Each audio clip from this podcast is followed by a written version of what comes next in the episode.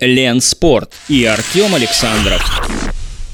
Друзья, всем привет! С вами Артем Александров, и это подкаст «Лен Спорт». Сегодня у нас очень необычный выпуск. Обычно я беседую с действующими молодыми спортсменами региона, восходящими звездами.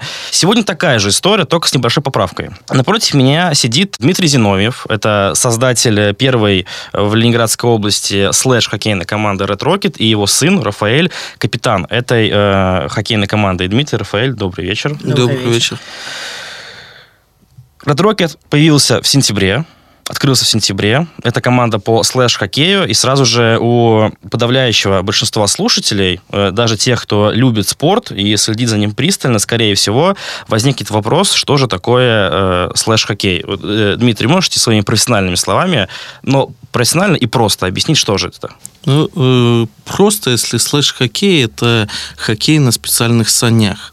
Если смотреть с профессиональной стороны, то это хоккей для людей с ограниченными физическими возможностями. Это паралимпийский вид спорта, который у нас в России недавно начал развиваться. Э, это когда готовилась Россия на Паралимпиаду Сочи 2014. Тогда по указу Владимира Владимировича Путина в 2009 году э, было принято решение о создании российской паралимпийской следж-хоккейной команды сборной России. И вот с этого берет начало свое следж-хоккей в России. Детский следж-хоккей конечно, появился намного позже. Это уже конец 16 года, начало 17 года пошло развитие детского следж-хоккея. И сейчас оно набирает свои обороты, как развитие детского следж-хоккея. Ну, еще есть над чем работать и есть куда стремиться. Давайте визуализируем, то есть э, как э, выглядят э, слэш-хоккеисты на льду. То есть это специальные сани, это две клюшки вместо одной. Да, слэш-хоккеисты, они садятся в специальные сани, две клюшки на на клюшках э, еще наконечники, специальные наконечники, чтобы можно было отталкиваться. И сани, здесь э, тоже есть разные виды э, саней по мере умение кататься слэдж-хоккеиста, э, подбираются ему разные сани. Когда приходит э, первый раз э, ребенок, взрослый в слэдж-хоккей, ему дается тренировочный сани, где между лезвиями 10 сантиметров. Когда он уже обладает некими навыками, начинает обладать и приходит мастерство, то переходит на уровень, есть сани так называемая бритва, где между лезвиями уже 3-4 э, сантиметра. Ну, самые, конечно, профессионалы, это э, катаются на санях баллистика, где между лезвиями всего 10 миллиметров. Это э, такое мастерство у них и катание смотришь, э, порой сам удивляешься.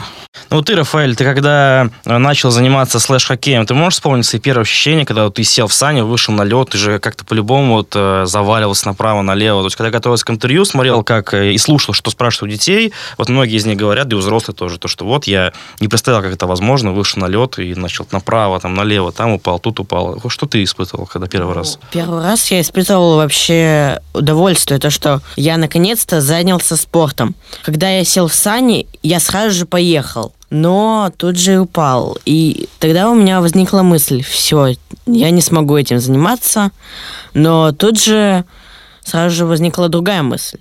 Зачем сдаваться, не попробовав этого до конца? И я решил э, попробовать весь вкус этого спорта. Начал заниматься, упорно тренируюсь э, с тренерами, с дома, с родителями. Вот. Сейчас ты капитан в команде, правильно? Да. И ты входишь э, в сборную России. Да. А как вообще э, скауты сборной России вот находят спортсменов и вот вербуют их себе? Ну, сейчас э, очень хорошая налажена работа детской слэш-хоккейной лиги в городе Москва. И лига проводит э, сборы, лагеря и приглашает с различных команд игроков на конкурсной основе тоже там показываются тесты, надо пройти, круг на время сделать. И когда уже в лагере, либо на сборах э, приезжают э, тренера э, с детской сборной и проводят с детьми беседы, работы, потому что попасть в сборную, это еще надо и показывать и мастерство, и свой характер, и свой настрой, потому что выезжая за границу на игры за сборную, там даже очень много сказывается психологического э, давления со стороны.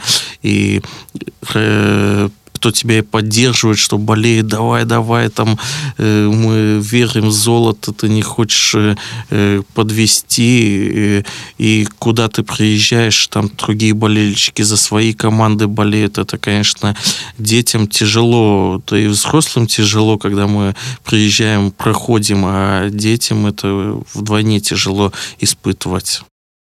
Ну, вы, наверное, согласитесь, что многие люди в регионе узнали о слэш-хоккее вот только после открытия Red Rocket, после того, как команду осветили в СМИ, это было меньше двух месяцев назад, и даже федеральные СМИ об этом писали. Но нигде я не нашел ответа на вопрос, почему вы занялись именно слэш-хоккеем, вообще какие цели перед собой ставите в будущем. Ну да, э, в регионе слэш-хоккей на самом деле сейчас вот появилась, да, первая команда, мы ее создали, но попытки были создания и раньше, э, просто, может быть, не хватало мотивации, может, не хватало стремления. На самом деле у нас э, со слэш-хоккеем мы начали смотреть в эту сторону слэш-хоккей, повторюсь, 2014 года. Тогда у нас был тяжелый реабилитационный период Рафаэля, и э, делались операции на ноги ему, и был загипсован от груди до кончиков пальцев на ногах, не мог сидеть, только лежал. И мы были в Санкт-Петербурге у родственников на реабилитации здесь в больнице. И вечером приехали в гости к тете, был включен телевизор, и по телевизору в тот момент, как в нужный момент, шел как раз слэш-хоккей. И мы все с удивлением посмотрели. Э, Рафаэль тогда вот просто загорелся и сразу сказал, папа, все, я хочу заниматься слэш-хоккеем. Но мы на тот момент жили вообще в Новгородской области, в маленьком городе Пестово. Там. Вот. Какой там слэш-хоккей, там, даже не слышали и не думали о таком виде. Ну, я сам по специфике работаю инженером, перешел по карьерной лестнице в город Кириши, перевелся по работе и разработал по фотографиям первые слэш-хоккейные сани для Рафаэля. И вот на первый выход Рафаэля на лед был э, на самодельных санях. Вот. И мы даже на сборы первые поехали на самодельных санях. И они были тяжелые, такие из нержавейки сделаны. Но зато было хорошо. Все в разные стороны сразу разъезжались, боялись Рафаэля, что сейчас врежется на тяжелых санях. Ну, и вот э, это был как раз 17-й год, когда я перешел в Кириш, и мы потихоньку начали э, индивидуальные проводить занятия я с Рафаэлем, потому что мы искали тренера, кто бы согласился. Понимаете, тут э, сложность еще и работы специфическая, ну, конечно, да. потому что здесь э, дети, они особенные, и к ним надо особенный подход. Это не то, что просто посадить ребенка на лед и сказать, все, давай, езжай. Здесь это есть сложность, во-первых, посадить его на лед, потому что, как мы говорили, сани, они хоть и тренировочные, кажется, между лезвиями широко до 10 сантиметров, но когда даже э, взрослый садится в сани, э, удержать равновесие в санях, это очень сложно. Я сам пробовал в санях ездить, но я пробовал э, в баллистике, сел, когда проходил обучение в Москве, сел в баллистику, и я скажу, что что я сначала даже метро не смог проехать. Я просто вот э, падаешь и все. Э, кажется, все соображаешь, а вот не можешь и никак. Ну, конечно, после там часа тренировок я уже мог э, там, пару метров спокойно проехать, не упасть. Это, конечно, все приходит со временем, с тренировками. Мы пробовали, начинали в Кирышах тренировки. Хочу сказать спасибо Ледовой арене, она нас пускала. Мы э, в массовое катание со всеми вместе выходили и проводили свои первые тренировки с Рафаэлем, чтобы почувствовать, что такое вообще шайба, как по ней бить, э, какие там э, клюшками владеть, как, потому что э, первые выходы у нас, э, ну, не клюшки были, а практически палки просто деревянные были с шипами, и мы э, выходили. Ну, со временем все, конечно, искали, находили, кто-то помогал, э, подсказывал, где э, можно приобрести оборудование. К счастью, сейчас уже оборудование для слэдж-хоккея, но более доступно доступное стало, его можно также в магазине заказать. Э, ну, специализированно все равно можно заказать. В 2017 году его просто нигде даже не купить было. Если даже хотел, его просто нигде не было.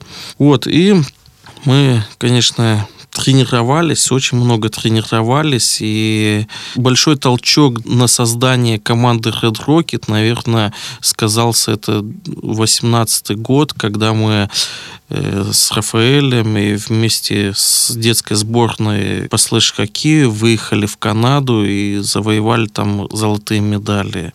Я э, посмотрел, как устроено отношение в Канаде к таким детям, сколько у них команд. У них вот на турнире было 42 команды слэш-хоккейных.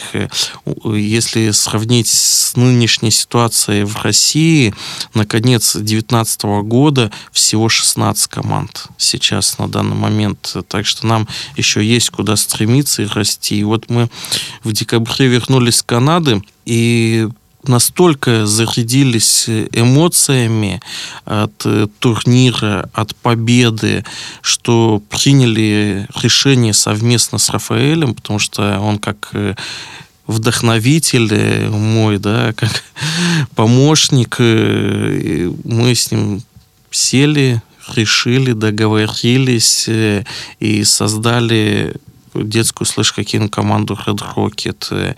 И Рафаэль э, большой молодец, он сейчас на льду выступает как э, помощник тренера, потому что детей когда они приходят э, с нуля, когда только начинают э, пытаться что-то ездить, осваивать азы работы с клюшкой, здесь, конечно, есть сложности в том, что стоишь, когда на коньках, и пытаешься показать детям, как клюшкой надо управлять, э, то это одно. А когда показывает человек который сидит уже в санях и сам прошел эту школу, как надо управлять клюшкой, конечно, большего результата достигаешь с его помощью. Рафаэль, скажи, э, твой папа только что вспомнил, как он э, сам пытался сесть э, на сани и только начинал кататься.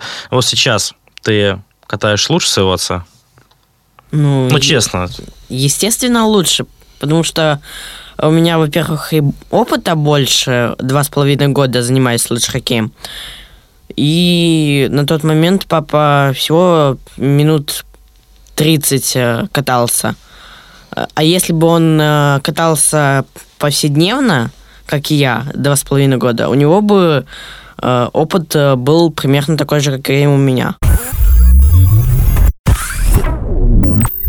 6 ноября наша сборная заняла второе место на международном турнире в США. Ставятся ли перед воспитанниками Red Rocket в будущем э, цели на какие-то международные поездки, на участие в турнирах? Ну, мы сейчас планируем э, поездки. Вот самая ближайшая поездка это будет 27 ноября. Мы выезжаем в Сочи на Всероссийский фестиваль э, по слэш-хоккею и будем выступать уже представляя Ленинградскую область. Что касается международных выездов, у нас пришло приглашение. Это в Финляндию в январе январе месяце ехать.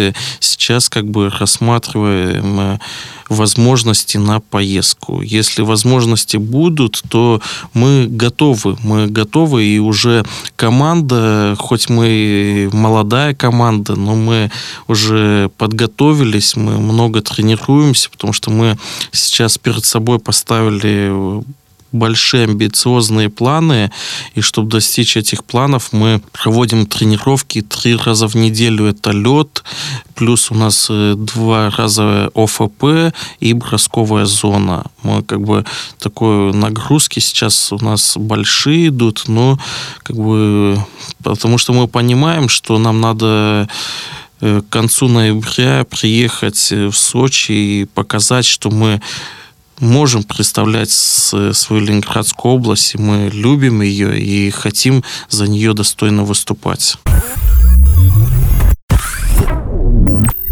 А как вы набирали игроков в команду? Неужели родители, которые всю жизнь в хорошем смысле так опекают э, своих э, детей, э, были готовы отдать их заниматься спортом? Ведь я думаю, многие из них, наверное, вообще к спорту не имели никакого отношения до этого. То есть как вы, они сами к вам приходили, либо вы их искали, убеждали в том, что это необходимо, и это им поможет? Здесь, конечно, сложности очень большие и найти детей с родителями, потому что когда я начал работать в направлении поиска поиск э, будущих спортсменов, слэш-хоккеистов, э, я, конечно, обратился в администрацию за помощью, и они мне оказали помощь. Мы начали рассылать приглашения, обзванивать родителей, собирать э, на собрание в администрацию. Я презентовал, что такое слэш-хоккей. И не поверите, на первое собрание пришел ноль человек.